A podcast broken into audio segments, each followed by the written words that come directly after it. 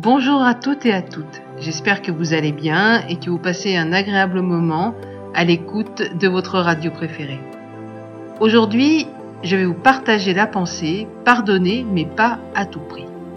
Lisons ensemble 2 Samuel chapitre 14 verset 33. Joab se rendit auprès du roi et lui fit un rapport.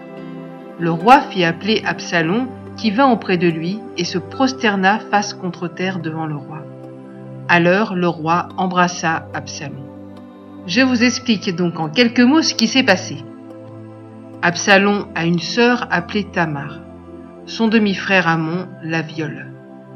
Deux ans plus tard, Absalom la venge en tuant Amnon. Ensuite, Absalom s'enfuit à Guéchour. Après trois ans, Joab, le chef de l'armée, incline le cœur du roi David, le père d'Absalom, faire revenir celui-ci à Jérusalem. David accepte sa demande, mais refuse de voir Absalom. Il se passe encore deux années. Absalom ne veut pas se plier à cette situation. Il fait incendier le champ de Joab, celui qui l'a fait revenir pour mettre la pression. Finalement, David accepte de le rencontrer. Et juste après cet épisode, Absalom fomente un coup d'État pour prendre le pouvoir à son père. Il y a dans le peuple de Dieu une incompréhension par rapport au pardon. Pardonner pour beaucoup est synonyme de renouer la relation. Or, l'exemple d'Absalom vient nous montrer tout le danger qu'il y a à agir de la sorte. Absalom était un homme très beau, à l'extérieur, mais son cœur était très mauvais. À aucun moment il ne s'est repenti pour le meurtre qu'il a commis.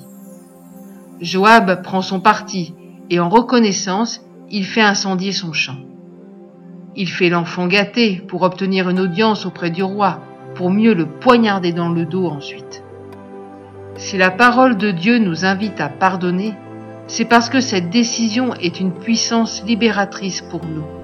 Mais attention, renouer la relation avec notre offenseur ne peut s'envisager que si celui-ci change et s'il démontre un repentir sincère. Si nous ne prenons pas cet avertissement au sérieux, nous serons blessés à nouveau au point peut-être d'être anéantis. Mais bien aimés, nous sommes appelés à vivre en paix. Paul dira, autant que cela dépend de vous. Cela sous-entend que cela n'est pas toujours possible. Si vous êtes tributaire d'une relation destructrice, coupez cette relation, elle ne fera que du tort. N'acceptez pas la culpabilisation que l'on va mettre sur vos épaules en disant tu n'as pas pardonné.